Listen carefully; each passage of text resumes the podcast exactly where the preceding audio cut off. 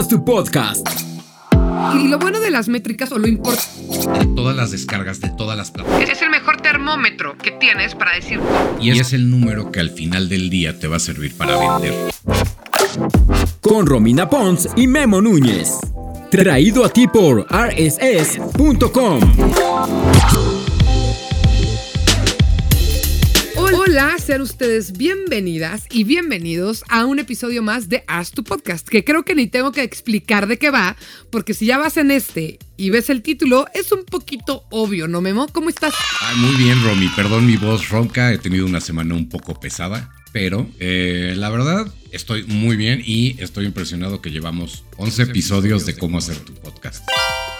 ¿Qué tal, eh? Gracias a todos los que se los han echado y no pierdo la oportunidad para decirles que este es un episodio, bueno, un episodio y un podcast eh, creado por rss.com, que es una compañía de hosting, una distribuidora de contenido y que nos hacen muy felices y los queremos mucho. Así es, y el día de hoy vamos a platicar de qué, Memo. Hoy vamos a hablar de métricas, que es de los temas más conflictivos, porque entre que muchas veces no sabemos qué son y los clientes no saben cuáles necesitan o cuáles son relevantes. Y una vez que sabes cuáles son relevantes, igual ya a los clientes no les interesa porque no las conocen. Entonces es, un, es, es un tema muy difícil y muy sencillo. Es un tema que tiene mucho que ver con interpretación y la interpretación de las metas a las que quieres llegar con tu cliente o con tu producto. Entonces hay diferentes maneras de analizarlas y esa es una de las cosas que vamos a hablar. Exactamente. Y lo bueno de las métricas o lo importante de conocerlas es que te dan información, Memo, ¿no? Pero te dan información para dos canales. Por un lado, si tú quieres vender tu podcast, te dan números o aval para que tú salgas y digas, mira, mi podcast lo escucha tanta gente. Esa es una parte muy importante. Pero otra parte importantísima es que a ti es el mejor termómetro que tienes para decir cómo voy, en qué lo estoy haciendo bien, en qué lo estoy haciendo mal y por dónde me tengo que ir. Y quiero dejar también una cosa muy clara. Las métricas no tienen nada que ver con redes sociales. ¿Y por qué lo digo, Memo? Porque hay podcasts con bajas escuchas y que sus protagonistas o hosts son personas de Instagram con miles o cientos de miles de seguidores, ¿no? Y también puede pasar al revés. Hay podcasts que en redes sociales no pues no se ven mucho y tienen una base muy sólida de fans, ¿no? Eh, esto no es la regla, también es común que si tienes muchos seguidores en redes, también tengas muchas descargas, pero no siempre es así, Memo. Sí, no sé, yo siento que las redes sociales te sirven mucho para promocionar en un principio tu producto y para que la gente sepa que estás haciendo algo. De ahí a que la gente se interese y se quede, es diferente. Entonces, tiene que ver con cómo, si vas a usar tus redes, tienes que saber para qué las vas a usar. No, generalmente, como dices, no se traduce, no se traduce exactamente. Ah, mira, tiene un millón de seguidores en TikTok, quiere decir que tiene un millón de descargas. Poco probable. Y si sí, felicidades, porque estás haciendo algo que. Acabas de dar un ejemplo que qué bueno que lo diste. No voy a dar el nombre solo porque no quiero como instigar a que vayan a tirar hate, pero hay una cuenta de TikTok mexicana muy famosa, muy grande y muy buena. En lo personal me parece muy buena. Y sacó un podcast. Y de lo que yo he visto, a ver, que esa es otra cosa. En métricas tú no puedes ver la métrica ajena. Salvo meterte al top 100 de Spotify. Hay algunos listados que te dicen como que el top 100 o 200 sí.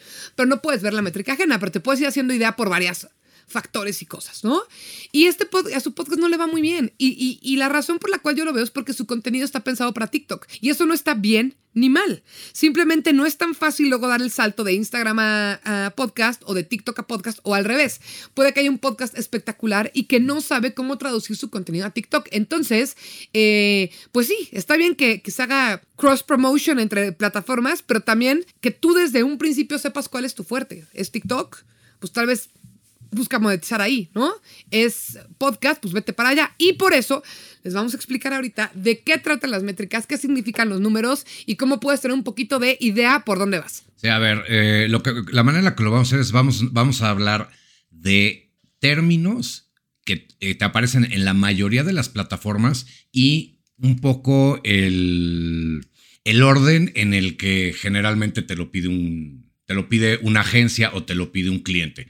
La primera sería las descargas. Eh, Romy, cuéntanos sobre las descargas. Las descargas es la cantidad de veces que alguien escuchó tu capítulo, tu episodio. Aguas. Descargas no quiere decir, esto es como muy de dos, hace como 6, 7 años, cuando el internet era como carísimo y los podcasts estaban en WAP, que es como más pesado y te gastabas todos tus datos, que la gente tenía que descargar los podcasts a fuerza en su, en su casa y luego irse en el metro descargado. No se confundan con el nombre, se llama descargas, pero con que tú lo escuches en un streaming en Apple Music, en Spotify, en Amazon Music, eso ya se le llama descarga. Es cada vez que alguien escucha tu podcast. Pero me voy al que sigue porque es importante diferenciar. Hay otro que se llama Place. Las descargas te van a salir en tu hosteo, en tu agregadora, como rss.com. Los plays te los dan algunos servicios de streaming, por ejemplo Spotify, y ni se me angustien. Después de explicar los términos, les vamos a decir las diferencias que hay entre servicios de streaming y servicios eh, de hosteo en cuanto a sus métricas. Pero el play es cuando escuchan menos de 60 segundos. ¿Y por qué es importantísimo saber esto? Siempre vas a tener más plays que descargas, eso es normal. Pero ¿qué pasa si tengo muchísimos más plays que descargas? A la gente no le está interesando tu primer minuto. Y acuérdate que estás luchando, o sea, no estás peleando contra otros podcasts, estás compitiendo contra una plática de sobremesa, estás compitiendo contra TikTok, estás compitiendo contra la tele, contra, o sea, contra cualquier cosa que capte la atención de la gente. Entonces, si la diferencia entre tus plays y tus descargas es muy alta, es que ese primer minuto de tu podcast no está funcionando. Por ejemplo, Memo, hay muchos podcasts y varios que yo produzco empezamos a implementar eso y nos funcionó. Que en vez de entrar con musiquita o algo así, entran luego luego con un extracto del episodio. Entonces suena un pequeño, unos 10 segundos de la plática. Y eso es para que sepas de qué va a ir y para que te quedes. Porque si es menos de 60 segundos, se cuenta como play. Y si es más de 60, se cuenta como descarga. Y fíjate, es bien chistoso lo de los plays y es importante que lo consideres tomando en cuenta justo lo que tú estabas diciendo. En Spotify, si tú oyes menos de 60 segundos, no te cuenta como un play. Pero en Apple Podcast... No, sí te cuenta como un play, no te cuenta como una descarga. No te carga como una descarga, perdón. Si tú en Apple Podcast le picas con que le piques, te cuenta como un play. Pero en Google O. Podcast o de- te cuenta como play. O sea, o sea, pero a ver, ¿y en Apple en qué momento se convierte en descarga? En descarga creo que se convierte después del minuto y cachito. Ah, igual que en Spotify, Sí, entonces. Igual que en Spotify. Pero en Apple, en Google Podcast, si tú escuchas 5 segundos, ya cuenta como play y descarga. No los quiero hacer bolas. Descarga es el, el todo, casi todo mundo cuenta desde el primer segundo como descarga. Muchas plataformas, Google Play, si tú lo hosteas en una página web o lo pones directo que la gente entre al a RSS a escuchar, se va a notar como descarga. Solo algunas plataformas, en este caso Apple Music y Spotify, te separan Play de descarga. Y la diferencia es que Play es que escuchen menos de un minuto y descarga es más, porque no quiero que se confunda. Y otra confusión de ahí es que, por ejemplo, en, y, y esto corrígeme si estoy mal, porque tú, tú, has, tú has hecho más cosas en Spotify.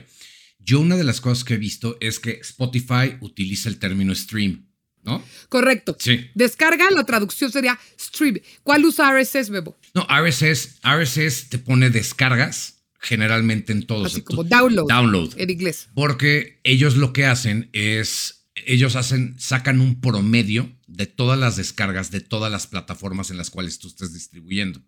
Entonces, basándose en ese tipo de lineamientos, pues Spotify lo miden de una manera, eh, Google Podcast lo miden de otro, y se tiene que sacar un promedio al final porque cada plataforma utiliza diferentes métricas para determinar si es una descarga. Y a ese punto vamos a ir en unos minutos, porque es importantísimo lo que está diciendo Memo y personalmente a mí me, dio dolores de cabeza y tuve que tomar una asesoría con Memo. Entonces, al final de decirles como que cada concepto, les vamos a explicar de las plataformas y, qué les recomendamos hacer para que no se pierdan. Entonces, ya tenemos descargas que en Spotify y Apple Music y eh, implica más de un minuto y en todas las demás implica desde que le pones play. Y ya sabemos lo que es play, que es menos de un minuto y que es una gran guía para que sepas que no estás arrancando tu podcast de manera correcta.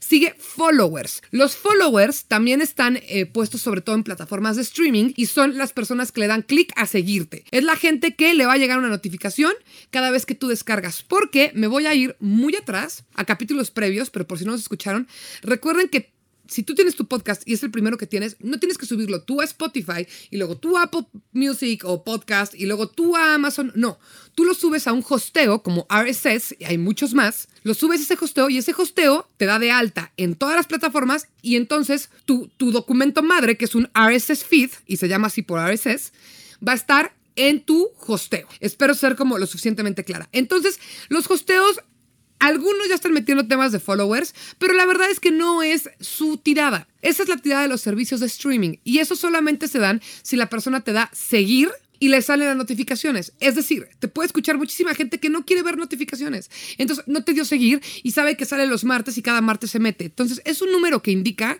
pero tampoco quiero que digan, ay, es que nada más tengo 3.000 followers. El número hasta ahorita que más te importa es cuántas descargas tienes. Sí, es el, y es el número que al final del día te va a servir para vender. Yo, yo siempre he dicho que la cuestión de los followers, como dices, independientemente de notificación, porque en algún momento decía o sea, en algún momento, y piensen en el lenguaje, volviendo a lo que decía Romy, de que no tiene nada que ver con redes sociales.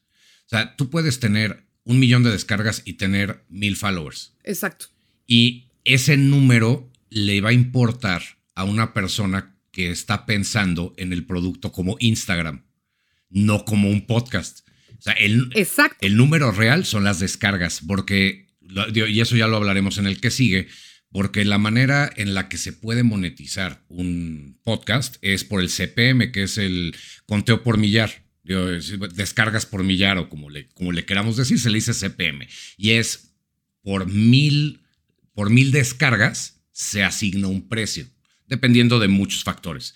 Entonces, el que tú tengas mil followers, pues que no quiere decir nada o al revés, Memo. O al, revés, sí, sí. Puede llegar a una influencer muy fuerte y decirle a toda su bandada, vengan y pónganme follow. Esto es menos común, pero vengan y pónganme follow en Spotify, en Apple, todo, y que tenga un chorro de followers, pero pues al final no lo escuchaste porque escuchaste uno, no te gustó, se te olvidó de suscribirte y la persona tiene más followers. Es muy raro lo que estoy diciendo, pero de que puede suceder, puede suceder. Y antes de meternos al siguiente, que es importantísimo el siguiente punto, y quiero que lo digas tú, Memo, les quiero decir una cosa sobre descargas y plays. Yo no estoy nada de acuerdo a esta práctica, nada de acuerdo, pero les comento. También el tema de los plays es porque puedes engañar a las marcas. Porque el play te va a salir más alto que la descarga. Entonces puede llegar alguien y decirle, oye marca, mira, yo tengo, voy a jugar a números cerrados, ¿no?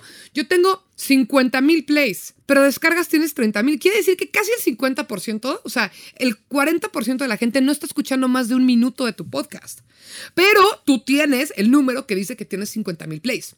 Entonces, yo no estoy para nada a favor de eso pero es una cosa que se hace. Y entonces, si ustedes van a decidir usar el número de plays o no, eso no me corresponde a mí, les corresponde nada más a ustedes, pero a la hora de, de, checarse ustedes mismos, de juzgarse ustedes mismos, de ver sus números, no chequen plays, chequen descargas, porque es un número mucho más real. Si poniéndolo en términos de música, es como si haces un concierto en donde caben mil personas y das 800 cortesías te vieron 200 personas. O sea, 200 personas pagaron el boleto, los demás fueron porque era gratis. Exacto. No está mal, pero es la realidad de lo que pasó, ¿no? Excelente ejemplo. No, no pude haber escogido uno mejor. Ahora, Memo, ¿qué son los escuchas únicos? Mira, los escuchas únicos es importante cuando estás pensando en hacer una campaña. Un, un, un unique listener, como generalmente se dice en inglés, es la persona que oye tu anuncio o tu, o tu promoción una vez, esa persona generalmente tiene un número, un número IP o una manera de distinguir que esta es la persona que te vio. Entonces, si esa persona te escuchó 10 veces, el unique listeners en, en, las estadísticas, sabes que hay una persona que te escuchó 10 veces, no 10 personas te escucharon una. Y ese es el tipo de cosas que te puede servir a la hora de tú hacer una campaña. Poniendo el ejemplo de una persona 10 veces suena muy feo, pero es como si una... Dices, oye, estoy tratando de promover mi evento y quiero que, quiero que lleguen mil personas. dices, oye, tengo 100 personas que me han oído 25 veces. Esas personas es tu target o tu tu público cautivo, por decirlo de alguna manera. Es el número en el que tú puedes agarrar y decir, ok, voy a basar mi campaña en esto. Y voy a basar mi campaña, cuánto dura, dónde la dirijo, basado en tus unique listeners. Porque es una manera... Y también voy a decirlo de otra forma, Memo, nada más para que quede más claro. Si tú subiste 20 episodios, por ejemplo, nosotros, mejor nosotros que llevamos 11 episodios, se suman la cantidad de veces que me escucharon. Es decir, una sola persona escuchó los 11, quiere decir que tengo 11 descargas de esa persona. Exacto. Pero es un solo escucha único, porque la misma persona, Chuchito Pérez, escuchó del 1 al 11. Entonces, en descargas voy a tener 11. Es más, voy a hacerlo en todo. Imagínense que Chuchito Pérez le dieron flojera al capítulo 4 y 5 y lo escuchó menos de 60 segundos. ¿Ok? Y voy en el 11.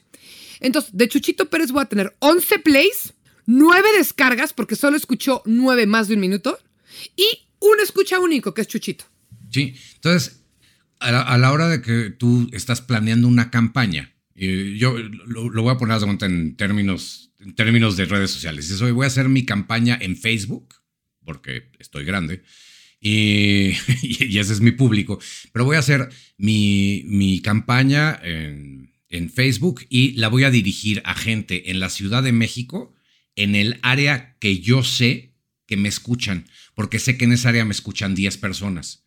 Esas 10 personas, si yo voy a hacer un evento, pues probablemente lleven a la novia. Entonces es ok, sabes que ya no son 10, son 20. Y si la novia invita a una amiga y la amiga invita al novio, entonces tú puedes planear decir, ok, mi reach de a dónde va a llegar mi campaña basado en mis unique listeners me da un número estimado de cuánto me debo de gastar, basándome en las métricas de las de las, eh, las métricas de la plataforma. Porque si tú agarras y dices, ¿sabes qué? Eh, voy a anunciar mi evento en La Condesa, para los que no sean de México, es una colonia aquí en México, y la voy a anunciar en todo México. Pues el de Tijuana poco probable va a venir. Entonces, te da, te dan números, estas métricas te dan números más reales de el alcance que puede y debe de tener tu campaña. Para mí eso es lo más importante. Es, es, un tema muy complicado a la hora de ya decidir hacer una campaña, porque pues, involucra lana y involucra analizar todas estas cosas, más otros factores que a veces no tienen que ver directamente con el podcast, como puede ser la fecha, como puede ser el clima. Pero en general, esto te va a dar un elemento más para saber en qué utilizar y cómo hacer tus campañas. Y las campañas que les quieras vender a tus clientes, claramente. Exactamente. Y tanto hosteos como plataformas te van a decir horario, bueno, el lugar, dónde está la gente, te están escuchando más en Guadalajara, te están escuchando más en Monterrey, te están escuchando más en Costa Rica, todo eso lo vas a poder encontrar ahí. Me vale que suene repetitiva, repito, otra vez, hosteo, RSS, Buzzsprout, todas estas para subir tu podcast. Plataformas es Spotify, Apple, todo esto. Y el horario, Memo. El horario, es, el horario es bien importante. Por ejemplo, en muchas de las, en muchas de las, de las plataformas de hosteo te van a dar un horario de en dónde, en dónde durante el día te escucha la mayoría de la gente. Yo como estrategia personal mía trato de hacer que el podcast siempre salga a la misma hora y el mismo día. La razón por la que pasa es cuando tú empiezas a cuando tú empiezas a lanzar tu podcast, tú te vas a dar cuenta a qué horas te están escuchando independientemente de a qué horas lo lanzaste tú. Eso te va a dar una muy buena indicación de cuándo soltarlo y por qué soltarlo a esa hora y te da... Voy, a poner un ejemplo. Imagínate que tú tienes un podcast que te escuchan en Guadalajara y le estás eh, vendiendo publicidad a un lugar de tortas ahogadas. Y le dices que la mayoría de la gente me oye a la una de la tarde. ¿Te conviene hacer una promoción? De, oye, ven a mi restaurante a la hora de la comida y te doy un 10% de descuento si tú agarras y dices que eres escucha del podcast. Como radio. como radio. La ventaja que te dan estas métricas es que tú puedes ir modificando a lo largo del tiempo cuándo te escuchan y qué día. Tú te das cuenta que si tú lo sacas a las 6 de la mañana te oyen a las 11, pero si lo sacas a las 12 igual y la gente te oye el fin de semana. Entonces tú sabes que esos episodios que tú saques en ese horario te van a dar un alcance o un reach a ciertas personas que el que tú sacas en la mañana a principio de semana no. Entonces tú puedes empezar a determinar si vale la pena sacar un episodio, dos episodios, tres episodios, basándote en los horarios. Y también va a depender de qué es tu podcast, porque si vas a hacer una ficción de miedo, pues tal vez te conviene sacarlo en la noche porque además hay algunos que se suscriben y les llega la notificación. Pero si estás haciendo un, uno de noticias, eh, pues en la mañana claramente es el mejor momento, ¿no? Entonces ahí lo vas a ir viendo cuál, qué horario te conviene. El siguiente punto, Memo, es género, que es como muy interesante, al menos yo que, que, produzco el podcast de Romina Sacre, que es un podcast súper tirado a mujer, y obviamente los números están mucho más altos en mujer, pero a la hora de llegar con marcas es importante decirle, ve, el 85% de quien me escucha son mujeres, entonces, ¿con quién me voy a acercar? ¿No? Eh, sí, sé que estoy estereotipando, pero, pero me vale. ¿Con un vendedor de cascos de motos o con alguien que vende cremas para la cara? Pues por supuesto que es más viable que me compre el de cremas para la cara si mi podcast es de mujeres y tengo números para demostrarle que el 85% de la gente que me escucha es mujer. Esa es una de las cosas, como dices, que yo considero que es muy tradicional de cómo una agencia de publicidad o un producto te va a pedir la información. Lo complicado de eso, que y, ha cambiado mucho con la tecnología en general, no nada más con los podcasts, es que esa información sale a partir de las cuentas que tú hagas, no de tu nombre, no de tu información generalmente. Entonces, si tú en Spotify te suscribes y pones que eres eh, Romina Pons, tengo 22 años, ¿viste? Que te, eché una bonita Hazme la buena, güey. eres Romina Pons, tienes X edad, pones claramente que eres mujer o que te identificas como mujer, Spotify te va a dar esa información sobre la cuenta. Pero si yo saco la cuenta como Romina Pons de 22 años y, no soy mujer o se la saco a mi novia o utilizo un family plan, el family plan pues me va a decir, oye, ¿sabes qué? Pues sí, eh, Memo Núñez es, es Memo Núñez por 5, aunque sean mujeres. Una de aunque no todas sean mujeres. Lo que se está empezando a implementar mucho en este tipo de métricas, también como estudio, estudio socioeconómico, es no solo tienes que fijarte en el género, la marca te va a pedir el género, pero si tú le puedes dar el poder adquisitivo, el poder adquisitivo de la persona o del género, independientemente del género, por medio de la tecnología que utilizan, hay maneras de saber si son mujeres o son hombres. Es, son, son esquemas complicados. No, es, poco probable que si tú tienes un iPhone 7, estés comprando Mercedes-Benz. Pero si tú eres una persona que utilizas un iPhone 13, yo veo en mi mapa que la mayoría de mi público está en la colonia Polanco de México, que es una, colonia, una colonia que tiene pues, un poder adquisitivo alto. Altísimo. Puede estar, sí, exacto, altísimo. Estoy tratando de ser buena onda con ellos. Pero sí, o sea, esa información te va, te va a ser tanto o más útil que saber si es mujer o hombre, porque estás pensando directamente en el poder adquisitivo y en el, y, en el producto. Y otra cosa, Memo, porque ya van a llegar, ¿no? Me, me, me, me, yo estoy en un hosteo y no me da esos datos. No te los da, por lo que acaba de explicar Memo. Porque cuando tú abres una cuenta de hosteo, como no es una red social, porque Spotify es un híbrido, o sea, no es una red social, pero Spotify y Apple Music son un poquito redes sociales, puedes seguir gente, puedes compartir listas, no es como un híbrido ahí raro. Entonces, puedes subir tu cuando foto. Cuando tú eres con tu hosteo, exactamente, no te pregunta tantos datos. Pero Spotify sí te pregunta si eres mujer, si eres hombre, tienes geolocalización que está jalando Spotify o eso sí también los hosteos. Entonces hay información que nada más van a tener las plataformas porque es la que tú les das, los famosos términos y condiciones. Y por ese motivo ellos en algunos rubros van a tener un poquito más de datos. Sí, y es, y, es bien importante porque hay maneras de conseguirla. Por ejemplo, si yo estoy hosteando en, si yo estoy hosteando en RSS y registro mi cuenta, registro mi podcast en mi cuenta de, en mi cuenta de Spotify, entonces puedes empezar a sacar ese tipo de información porque Spotify te la da, pero te la va a dar específicamente de los listeners de Spotify, no de los listeners de las otras plataformas. Entonces, como se, como se dice en inglés, sería un catch 22. Tienes información, pero no la tienes completa. Tienes información de tus, de tus usuarios de Spotify porque puedes sacarla a través de del proceso que ellos tienen, pero igual y Amazon Music no te la da. Porque en Amazon. Exactamente. Entonces, tienes que tener cuidado en qué basas la información que das y cómo la das, porque no es completamente fidedigna de las plataformas si solo estás distribuyendo tu, si solo estás distribuyendo tu contenido en iTunes o en Spotify, pues sí, lo vas a tener, pero no te conviene, te conviene distribuirlo en todos lados, aventar tu red y agarrar la mayor cantidad de escuchas, no solo los de Spotify. Exactamente, Memo. O sea, lo primero es inscríbanse a todas. Sí. A todas. Miren, antes de que existiera esta cosa como Spotify y, tan grande, el primer podcast que yo hice lo hice en 2015. Entonces, pues ya, ¿no? El podcast no era lo que es hoy.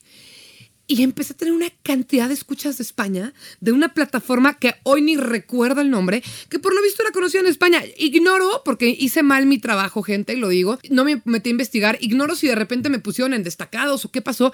Pero la gente, era un, un podcast de historia de la música. Yo tengo como que la idea de que los españoles están muy clavados en la música. Puede que sea por eso. Y un chorro de seguidores. Si yo me hubiera quedado con nada más lo subo a es que creo que Spotify casi ni existía, pero a Spotify o nada más lo subo a, no sé, a Google Podcast, que era la que yo usaba, pues me hubiera quitado de toda esta gente en España, ¿no? Entonces, por eso súbanlo a todas. O sea, la diferencia entre subirlo a una y a todas es un clic. Entonces, den los clics. Sí, una cosa que es bien interesante de las estadísticas que no todos los, todas las plataformas de hosting tienen es el heatmap de localización. A mí me ha funcionado muchísimo. Les voy a explicar, porque el, el heatmap de localización es un mapa del mundo. RSS tiene uno muy bueno y no, eh, ahí sí no lo digo por, por, eh, por elogiar a RSS. No, pero, pues es la verdad. Tiene un mapa muy bueno en donde tú puedes agarrar y decir, oye, sabes que me están oyendo un chorro de gente en España. Independientemente del, del Excel que puedas bajar, que te diga, te están oyendo en España y te están oyendo en tal lugar. En un heatmap tú puedes ver realmente en dónde te están, eh, en dónde te están viendo de una manera gráfica. Y entre más te acerques, más bien, oye, me están oyendo. Yo uso mucho el ejemplo de México, de la Ciudad de México, porque pues nosotros somos de aquí. Pero yo puedo agarrar, en la Ciudad de México es muy diferente mi público si me escuchan en Bosque de las Lomas a si me escuchan en Ecatepec. Entonces tú te puedes dar cuenta que si tu contenido es más escuchado, tú le, le das zoom al mapa y ves que tu contenido es mucho más escuchado en el sur de la ciudad o en el norte de la ciudad, te va a dar una mejor idea de a quién te estás dirigiendo y puedes tomar decisiones. Totalmente. Puedes tomar decisiones, como Romina decía, en tu minuto uno y agarrar y decir, oye, ¿sabes qué? Voy a hablar del tráfico, por decir. Por ejemplo. hablar del tráfico en esa zona, pues va a ser. Te digo, en podcast no hablen de tráfico porque no es en vivo, pero es un excelente ejemplo. Es un excelente ejemplo, Memo. Yo tengo un ejemplo similar de ciudades, de la importancia de la geolocalización. Otro podcast que yo produzco. Entonces, estábamos pensando en hacer podcast en vivo con gente grabar algunos. Y la idea, por ser mexicanos, fue Ciudad de México y Monterrey. Para ver los números, en Monterrey casi no existimos. Y en Guadalajara existimos muchísimo. Y en Querétaro también, ese podcast. Entonces, con esos números, es lógico. ¿Por qué nos vamos a ir a Monterrey? Digo, hay que crecer el mercado de Monterrey, ese es otro tema. Pero hoy, que estamos decidiendo a qué ciudades nos vamos a ir a hacer un podcast en vivo, no te vas a Monterrey. ¿Qué tal que no vendes los boletos? ¿Qué tal que no te sale el, chiste? En cambio, ya sabemos que en Guadalajara y en Querétaro somos fuertes, quedan más cerca de la Ciudad de México, es mucho más viable el, gasto y, todo eso, ¿no? Entonces, hay que tomar siempre esos detalles en cuenta. E incluso, una cosa que yo les invito a hacer es, si tu podcast lo hiciste en Costa Rica y de repente ves que hay seis personas, que, seis, no importa, que están escuchando en Noruega, que es probable que sean unos costarricenses que están en Noruega y que se quieren sentir cerca, pues en tu primer minuto Saludos a Noruega. No, no, no te eches el minuto en eso. Sabemos que hay personas escuchándonos allá, les mandamos un abrazo y te sigues. Porque esa gente va a decir, ¿cómo sabe? ¿Sabes? Estás generando esta empatía.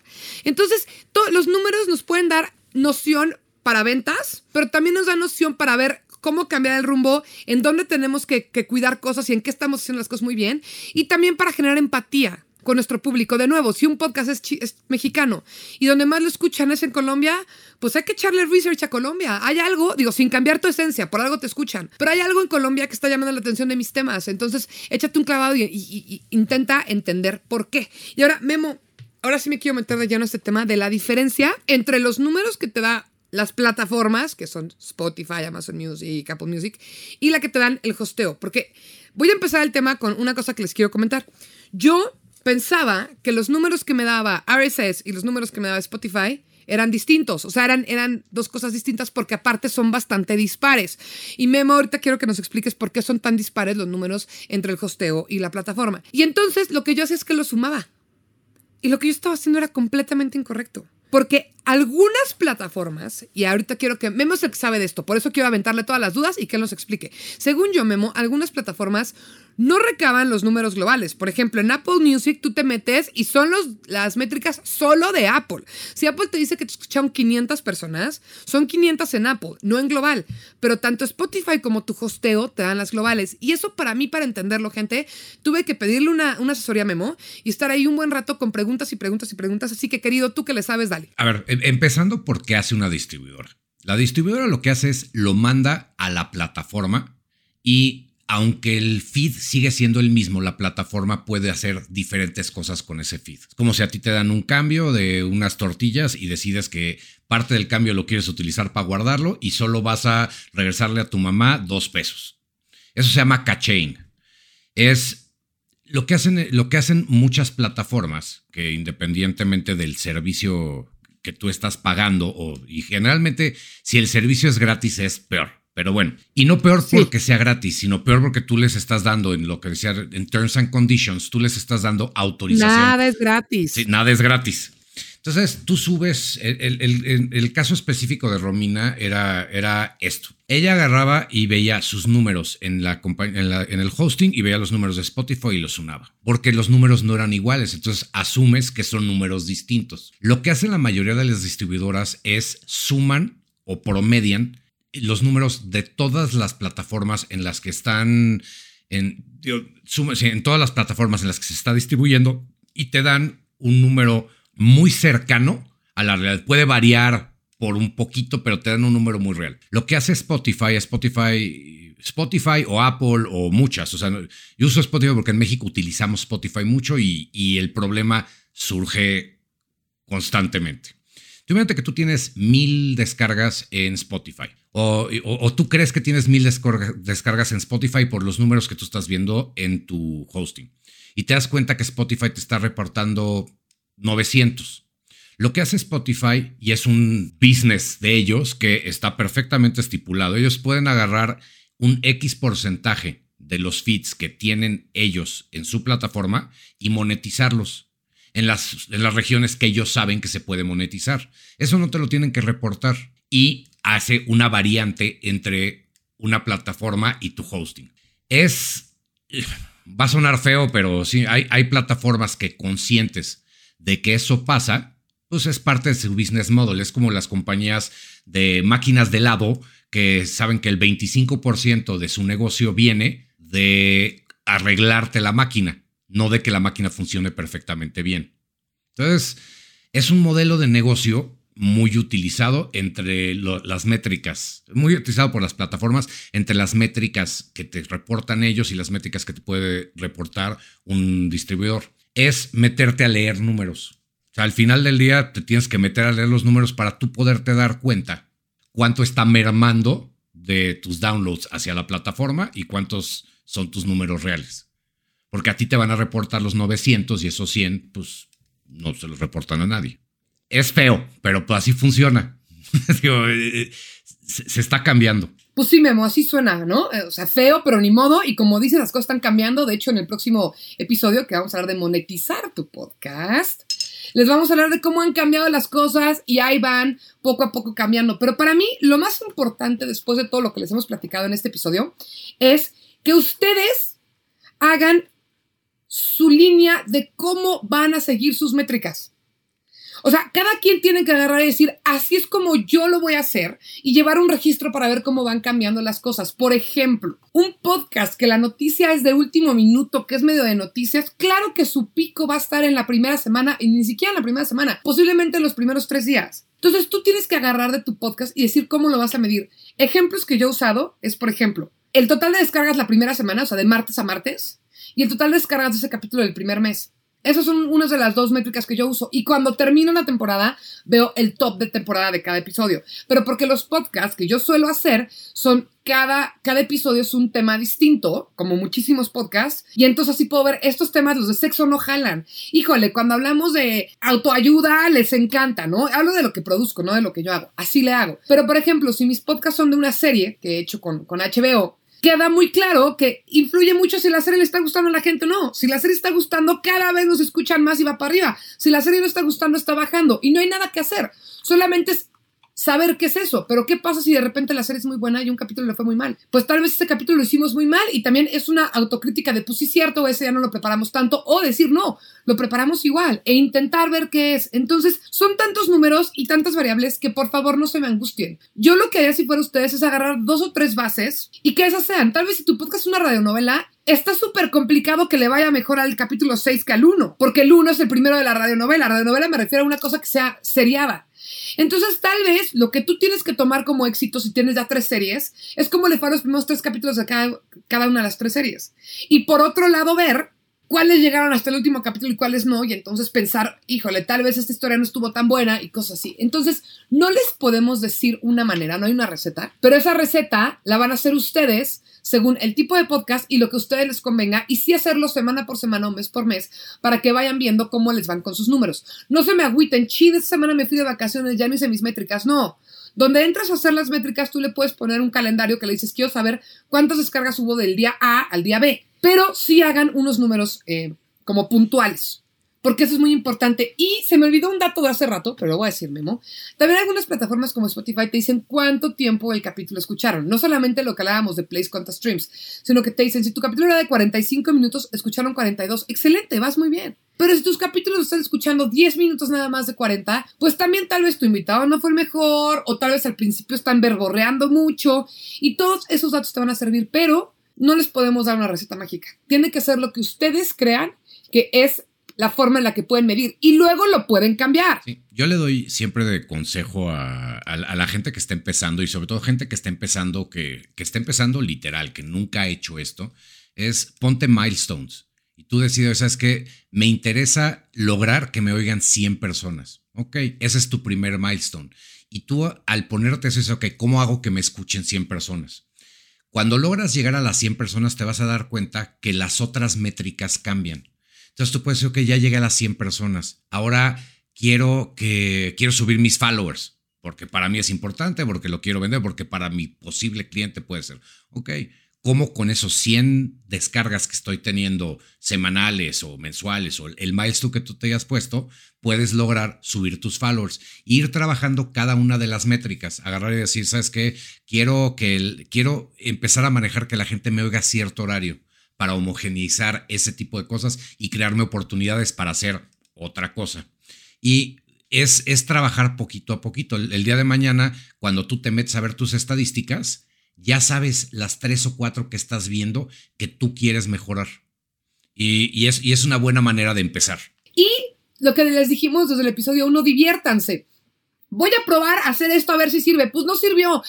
Voy a intentar esto otro. No es una ciencia exacta y eso lo hace muy divertido porque pues tal vez se te ocurre algo que a nadie más se le ha ocurrido antes y que es algo increíble. Y también sobre números de followers y eso, yo quiero así como, como ser muy clara en esto porque pues si no todo el mundo puede tener un podcast aunque sea de excelente calidad con chorros mil de descargas. Mientras crezcas está bien.